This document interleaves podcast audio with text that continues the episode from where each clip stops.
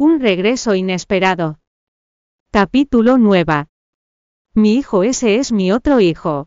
Alexandra estaba casi histérica, mientras se lanzaba a contarle al chico la verdad, pero en ese momento, el pedazo de escoria que se arrodillaba frente a Juan la interrumpió diciendo, ella no es nadie si no quieres ir al jardín de niños, hoy Lucas puede llevarte abajo a jugar y a merendar, Juan asintió de inmediato, ante la mención de la comida. Alexandra solo pudo observar impotente como Lucas, se llevaba al niño.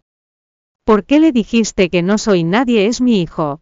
Así por lo que a mí respecta su mamá está muerta, tiene su propia lápida en el cementerio y todo. Sebastián se dirigió a la nevera para servirse una copa de vino tinto bebiendo con elegancia de ella mientras se sentaba en un sofá del salón, e ignoraba la presencia de Alexandra. Aunque enfurecida ella sabía en el fondo de su corazón, que lo que él decía tenía sentido, tenía razón. Desde el punto de vista de este hijo estoy muerta, ¿cómo voy a explicarle las cosas? Si le pido que me llame mamá voy a decirle, que en realidad estaba viva después de haberlo abandonado hace tantos años. A Alexandra se le fue la sangre de la cara, mientras se mordía el labio inferior, Sebastián se dio cuenta y se burló de ella. Ahora lo entiendes, aún quieres que le diga que eres su mamá, ella apretó los puños con tanta fuerza que sus nudillos se volvieron blancos. Entonces, ¿qué es lo que quieres si no quieres que nuestro hijo sepa que soy su madre? ¿Por qué me trajiste aquí? ¿Aún quieres que te diagnostique? Ya te lo dije. Sebastián se encogió de hombros imperturbable. Estás pensando demasiado en ello, puede que seas una experta en todo, pero no eres un maestra en nada, no soy tan tonto como para poner mi vida en tus manos. Alexandra se había puesto muy furiosa y se calmó de pronto. Entonces, ¿por qué me trajiste aquí? Todavía no te diste cuenta. Alexandra, sabes el sufrimiento que causaste cuando moriste, sabes el dolor que tuvieron que pasar todos los que te cuidaban al final de su perorata. El tono de Sebastián se volvió más feroz de lo que ella escuchó nunca. La miró con los ojos entrecerrados, resistiendo el impulso de hacerla pedazos, incluso mientras la veía retroceder a trompicones. ¿Cómo podría olvidar a Federico, y a la tía Sara, Federico Heredia fue infinitamente amable con ella todos aquellos años, incluso cuando a su propio hijo no le gustaba, y se negaba a reconocer su matrimonio. Pero además de eso nunca hablaba en realidad con ella. Luego, estaba la tía Sara y su familia. Cuando los Gavirá se arruinaron, y la madre de Alexandra falleció por la impresión de que su padre estuviera en la cárcel, su tía había asumido la responsabilidad de cuidar lo que quedaba de la familia Gavirá. La tía Sara se había preocupado de verdad por ella, sin embargo Alexandra le pagó fingiendo su muerte, sus ojos se cerraron para bloquear las palabras de Sebastián. Todo eso fue por tu culpa, por mi culpa, jaque manera de echar la culpa, a los demás las cosas acabaron como acabaron, porque tú aceptaste el matrimonio. Tener que dormir contigo era soportable si usaba drogas. Pero nadie te obligó a casarte conmigo. Este hombre es el diablo, ella pensó que después de haber llorado su muerte,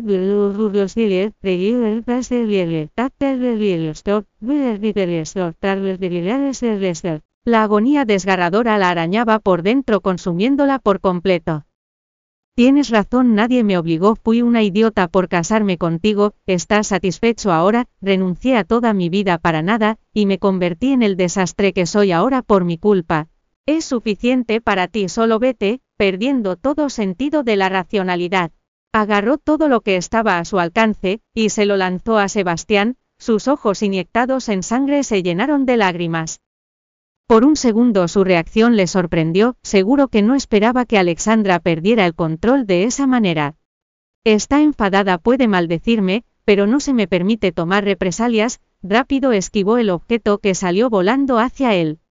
Estás loca, te digo que no te pongas en plan psicópata, incluso si de verdad pierdes la cabeza te arrastraré a casa, y dejaré que todo el mundo te vea bien la cara rojo de furia, Sebastián escupió el ultimátum, y salió de la habitación.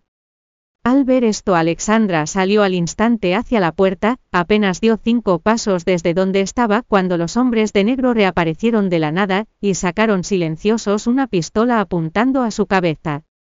Sebastián Basura demonio imbécil ven déjame salir. Gracias por escuchar el audiolibro Joiread, puede descargar la aplicación Joiread para leer más libros maravillosos. Un regreso inesperado. Capítulo 8. ¿Todavía crees que puedes salirte con la tuya bien? Llévensela, rugió Sebastián de repente. Un grupo de sus secuaces vestidos de negro apareció de la nada, y agarró los brazos de Alexandra, aturdida ella le devolvió el golpe. ¿A dónde crees que me llevas? Te advierto que ahora soy una ciudadana legal de Moranta, llevarme a cualquier sitio contra mi voluntad es un secuestro, es ilegal. Ilegal se burló, yo soy la ley aquí. ¿A dónde me llevas? Estás loco, me querías de forma desesperada fuera de tu vida, pero ¿por qué me arrastras de vuelta ahora? ¿Estás tratando de lavar la sangre de tus manos, o estás tratando de mostrar lo amante liberal, que eres siendo polígamo? Estás loco, suéltame ahora mismo. Sus gritos aún se oían desde la oficina del tercer piso incluso cuando la arrastraban al primer piso. Lucas se dio cuenta de que a su jefe le salió una vena en la esquina de la frente, ojalá estuviera en cualquier sitio menos aquí, cuanto más lejos. Mejor, esto es aterrador. La ex mujer de Sebastián era toda una fuerza a tener en cuenta, si se atreviera a decir algo parecido a cualquiera de los Luján, ya la habrían despellejado viva. Sin embargo, Alexandra seguía siendo llevada contra su voluntad, el caótico hospital al final retomó su paz con su partida. En un apartamento de lujo de la ciudad. Guadalupe acababa de recoger a Mateo y a su hermana, siguiendo las instrucciones de Alexandra, los llevó a su propio apartamento en lugar de enviarlos a casa. Mateo Viviana voy a salir un momento para abrir la tienda vale pueden ver la tele mientras me esperan, compraré algo rico, para que coman los dos cuando regrese. Sí señora Fernández, Viviana como la niña siempre hambrienta que era aceptó al instante, Mateo también asintió, pero esperó a propósito que Guadalupe se marchara, para dirigirse al teléfono de la casa. Viviana se tambaleó tras su hermano, mientras abrazaba un peluche. Mati, ¿qué estás haciendo? Agarró el teléfono y la miró. Estoy llamando a mamá para ver si está en el hospital. ¿Eh? ¿Por qué no iba a estar mamá en el hospital? No dijo que volvió al trabajo. La joven observó a Mateo, después de un rato se aburrió, y se fue a ver dibujos animados, después de lo que le pareció un millón de timbres alguien del hospital, al fin contestó la llamada. Hola, hola, me gustaría preguntar si la doctora Nanki está hoy. La doctora Nanki, lo siento no está aquí hoy, si usted es uno de sus pacientes puede reprogramar su cita con ella dijo amable la enfermera confirmando sus sospechas. ¿Cómo es posible si mamá no iba al hospital, donde más podía estar? Mateo no creía lo que decía la enfermera, pero sabía que era inútil seguir preguntándole. Así que colgó la llamada, y bajó del taburete que había utilizado para alcanzar el teléfono, escondiéndose en el estudio de Guadalupe. En pocos minutos una pantalla de ordenador en el estudio se iluminó con varios ángulos de imágenes de cámaras de seguridad en directo del Hospital Claridad. Revisó las imágenes, y enseguida encontró a su madre, había atravesado los pasillos principales, había utilizado los ascensores, y se encontraba en la puerta del despacho del director. Pero ¿por qué estaba mamá siendo arrastrada por unos hombres de negro, cuando salió del despacho del señor Jacobo? El joven enarcó las cejas. Mientras tanto en el Hotel Hilton Alexandra no dejó de luchar ni un solo momento desde que salió del hospital, sin embargo, por mucho que luchara no era rival para los fornidos hombres de negro, al final todavía la llevaron a la suite del ático, y la metieron dentro. Ríndete nunca te voy a diagnosticar, eso fue lo primero que salió de su boca cuando por fin la liberaron, en lugar de admirar el lujoso interior de la suite se frotó las muñecas con osquedad. Sebastián no le dijo nada, desde el lado opuesto del ridículo salón tan grande, salió una pequeña figura. Estás en casa hoy cancelaron mi orientación en el jardín de niños, porque llegaste 38 minutos tarde, era un niño que se parecía inquietantemente a Sebastián, con una expresión estoica en su rostro infantil. Su aura fría era un calco de la de este último, lo más extraño era que incluso su forma de hablar sonaba justo igual que la del imbécil que acababa de secuestrarla. A Alexandra le robó la capacidad de pensar, Sebastián la ignoró, y le dijo paciente a su hijo. He estado un poco ocupado esta mañana así que hubo un ligero retraso, te lo compensaré la próxima vez, vale. Juan le dirigió una mirada inexpresiva. Tú también fiola siempre los términos cuando firmas de los contratos en el trabajo, mientras ambos adultos se quedaban sin palabras uno por el enfado y el otro por pura impresión. La mirada de Juan se posó en Alexandra, ¿quién es ella? De repente el corazón se le subió a la garganta, lo único que podía oír era la sangre que corría por sus oídos, mientras todo su cuerpo temblaba. Gracias por escuchar el audiolibro Joiread, puede descargar la aplicación Joiread para leer más libros maravillosos.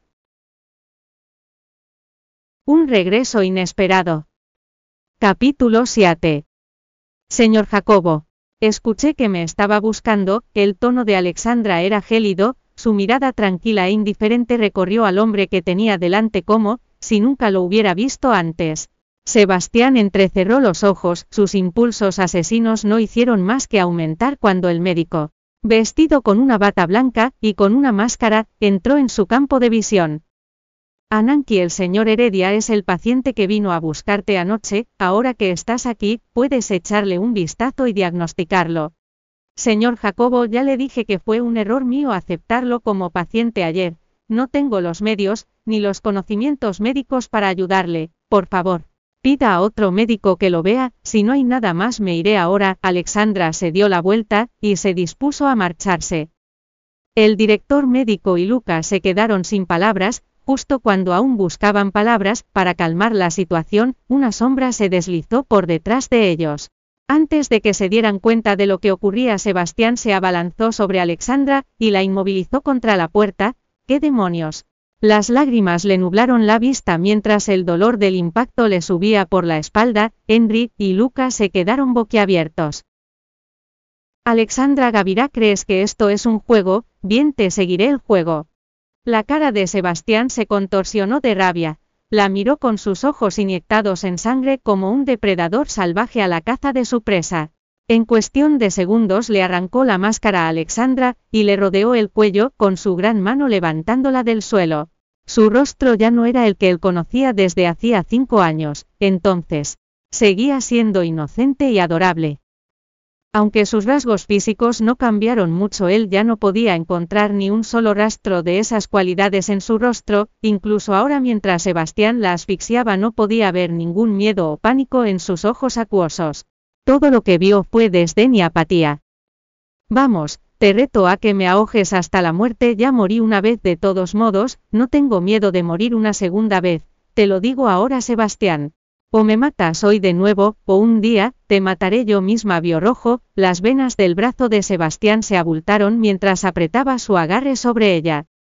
Señor Heredia, ¿qué hace su esposa? Suéltela por fortuna. Lucas había recuperado la compostura a tiempo, y se apresuró a tirar del brazo de su jefe sacando a la fuerza a Alexandra de las garras de Sebastián. Pam Mella se desplomó en el suelo jadeando como un pez en tierra, es un monstruo, todos tardaron unos minutos en calmarse. Por sorpresa el ambiente en la oficina se volvió menos frígido que antes quizás, debido al repentino y espantoso incidente que había tenido lugar. Alexandra, te doy la oportunidad de que me digas con sinceridad, ¿qué pasó hace cinco años? ¿Por qué sigues viva? ¿Qué pasó con los dos niños, donde los llevaste están viviendo contigo ahora? No te irás hasta que respondas a cada una de mis preguntas. El ambiente en la oficina era más tranquilo, pero el aura asesina seguía emanando de Sebastián. Mientras se alzaba sobre Alexandra su mente se llenó de recuerdos del incidente de hacía tantos años, y de cómo se culpó, y odió a sí mismo por lo ocurrido. Recordó cómo juró hacer todo lo posible para asegurarse de que el único hijo que sobreviviera tuviera una vida sana, y que nunca volvería a tener una relación con otra mujer. Sebastián Heredia nunca se había sentido tan humillado, quería matar a Alexandra allí mismo, sin embargo, la única reacción que le dio fue una risa seca. ¿Por qué estoy viva? ¿Te molesta que no haya muerto? Lo siento mucho, pero no es que te deba nada, si no es culpa tuya que me casara contigo, y diera a luz a tres de tus hijos, desde luego no pudo ser mía. Al fin y al cabo solo fue un matrimonio concertado, tú no dejabas de insistir en que tenías derecho a la libertad de amar. Y ahora que pasé por un infierno para darte un hijo, y ahora perdí incluso el derecho a seguir viviendo sus crueles palabras dejaron mudo a Sebastián que estaba tan excitado. Alexandra continuó con sarcasmo, además, No se te concedió tu deseo de una historia de amor perfecta, porque fingí mi muerte. Dijiste que amabas a Sandra, y que querías casarte con ella, te hice viudo, para que pudieras hacer lo que quisieras, todo funcionó a la perfección, ¿no? Sebastián la miró en silencio durante un rato preguntándose de repente, si estaba hablando con una desconocida, desde cuándo se volvió tan cínica. Cada frase que salía de su boca goteaba veneno, esta no era la Alexandra alegre y despreocupada que conoció una vez, si no recordaba mal ni siquiera se atrevió a levantar la barbilla, y mirarle a los ojos cuando se conocieron. La expresión de Sebastián se volvió dura. Gracias por escuchar el audiolibro Joiread, puede descargar la aplicación Joiread para leer más libros maravillosos.